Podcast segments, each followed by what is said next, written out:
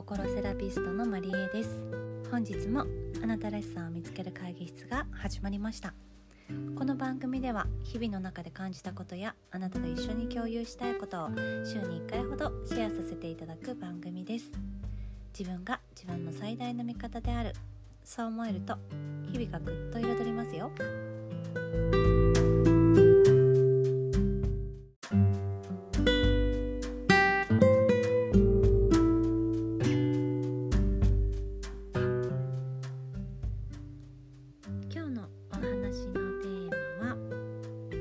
イコール可能性無限大についてです。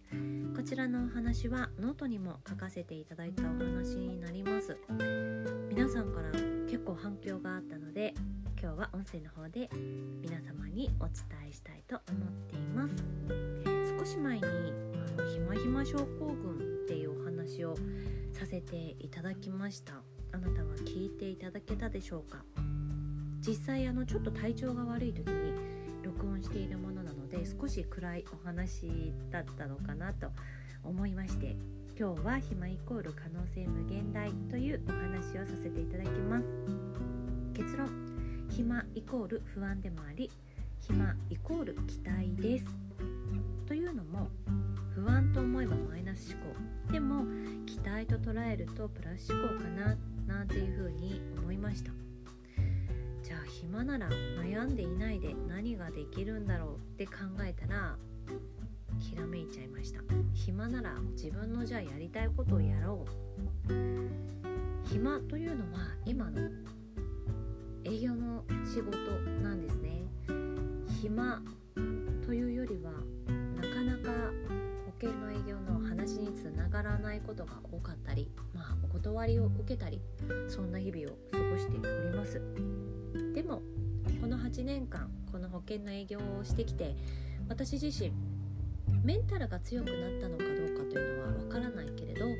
でもきちんとお客様にお伝えすることを伝えてそれでもお客様が選ばないものに関しては落ち込む必要はない。私を別に否定されているわけではないのでそういったメンタルの落ち込みというのはないんですがやはりご契約をいただくイコールこれからよろしくお願いしますという私自身のやる気にもつながるお仕事。結果としてお客様を喜ばせることができるっていう実感を得られるのが営業の醍醐味だと思うんですね。でもそれがなかなか最近うまくいかなくて私自身もどうしたらいいのかななんてことは思ってはいますがもう継続的にコツコツやるしかないんですね。ただそんな中じゃあ暇だからといって気持ちが落ちて何もできないこれは違うなと思ってじゃあ私に何ができるんだろうって思った時にじゃあ実際その暇な時間少し空いた時間があるのであれば心の中で余裕があるのであれば私が何がしたいんだろうって思った時にもう全てにおいてなんですけどやっぱり人を笑顔にしたいっていうゴールが私にはあるんですね。なのでその人を笑顔にすることができる。としたら私が今まで経験したことで何ができるのかなって思った時に過去の仕事ですね。例えば美容部員としてあの化粧品の販売のお仕事をしたことがあったのでメイクのレッスンだったりとかスキンケアのアドバイスそれから今お仕事している保険の知識を分かりやすく講座にしたりとか個別相談に乗るそういったことを無料でしてみたらどうかなっていうふうに思いました。それから恋愛相談ですね。いい声もしてきたし辛い声もたくさんしてきました。結婚もしたし離婚もしたしいろんなその経験を誰かのお役に立てるのであればお話聞いてそうなんだねっていう風に気持ちをね包み込んであげたいなっていう気持ちがあります。ということで暇な時間こそ宝の宝庫なのかなと思って物事を前向きに捉えてみようと思いました。それが、まあ、考え方次第で可能性は無限大なのかなっていうふうに思ったきっかけです。ですのでこの音声配信にも以前お話をさせていただきました。気軽に訪問できる公式 LINE を作ってみました。実際に公式 LINE を作ってお友達登録をしてくれた方がたくさんいらっしゃって実際に先週は無料のメイクアドバイス講座っていうのを、えマンツーマンで Zoom を使ってさせていただきました。私自身も美容部員のお仕事をしたのがもう20年ぐらい前にはなるんですがコスメ雑誌だったりとかスキンケアに関してはちょこちょこ調べたりしているんですけど客様からねたくさん素敵な商品を教えてもらったり私もなんかすごくワクワク楽しいなっていう風に思える時間となりました。私したいことってこういうことなんだなっていうのも改めて感じることができました。なんとなくね通常がわからない心セラピストマリエに何を相談したらいいのかとかくない？無料って怖くない？って思うかもしれないんですけど是非安心して無料相談していただけたらと思います。決してあの保険のね営業をしたりとか何か物を売りつけるとかそういうことはしませんのでどうかご安心ください。今まであの直接お話ししたことがない方も Zoom をつなげて実際にお顔を見ることでその方のニーソーとか手相の勉強も前回の4月からの勉強で学ぶことができましたのでそういったことも見させていただいたりとかもちろんあの経験もまだ浅いので勉強させてくださいというスタイルでやらせていただきますが実際にお顔を見てその方の雰囲気だったりとかあとは感情解放コーチングという ERC というコーチングを学ばせていただいたのでそういったコーチングを通じてあなたが普段悩んでいることを、傾聴する基本的には何かアドバイスをするというよりはあなたが心の中に溜めているものを全て外に吐き出して気持ちが楽になってもらいたいそういう気持ちで経験を積みたいなと思っております。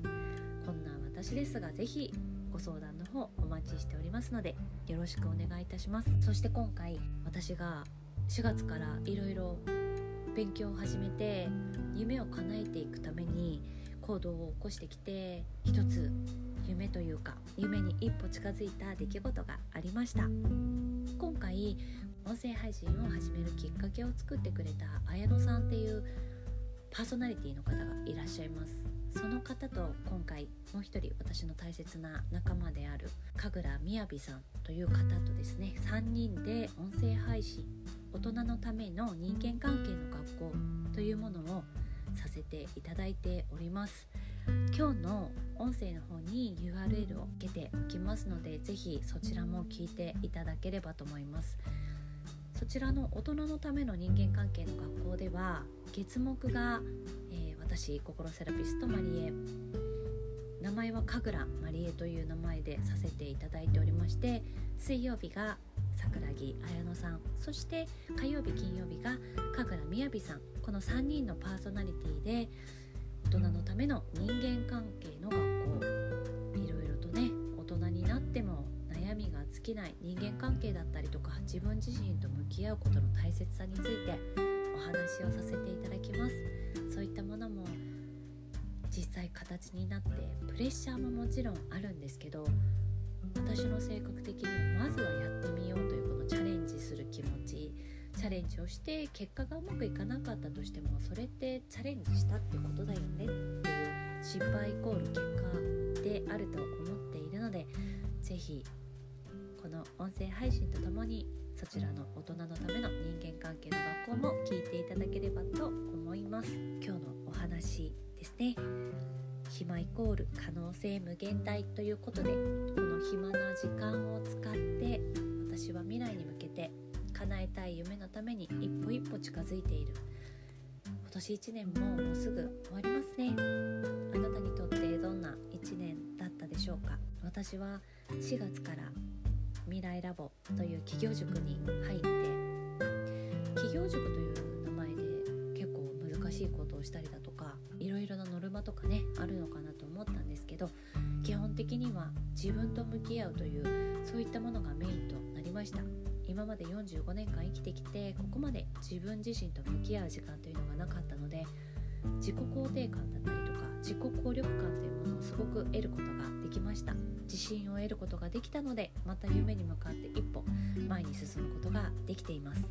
4月の自分と今の自分比べてみるとほんの少し前に前進してるなっていうふうに思います。よくライバルは誰ですかとか誰かと比べたりとかってすることあると思います。でも私は昔から自分がライバルっていう風に思っていて今日よりも明日の自分が少しでも成長できていたら